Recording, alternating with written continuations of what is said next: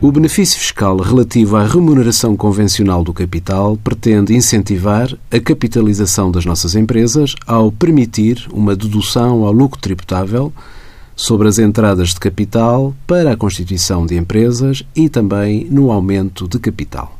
Em 2017, passa a aplicar-se a todas as sociedades, quando até agora estava limitado apenas a pequenas e médias empresas, bem como às entradas de capital realizadas por sócios que sejam pessoas coletivas, quando até agora apenas se aplicava às contribuições efetuadas por sócios que fossem pessoas singulares.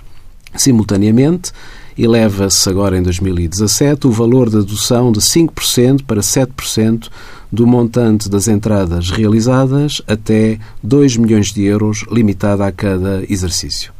O tipo de entradas de capital elegíveis para efeitos de dedução também é alargado, abrangendo, para além das entregas em dinheiro, também a conversão de suprimentos ou de empréstimos de sócios no aumento de capital social. A dedução é efetuada no apuramento do lucro tributável relativo ao período de tributação em que sejam realizadas as entradas e também conversão de suprimentos e nos cinco anos de tributação seguintes. Envie as suas dúvidas para conselhofiscal.tsf.occ.pt.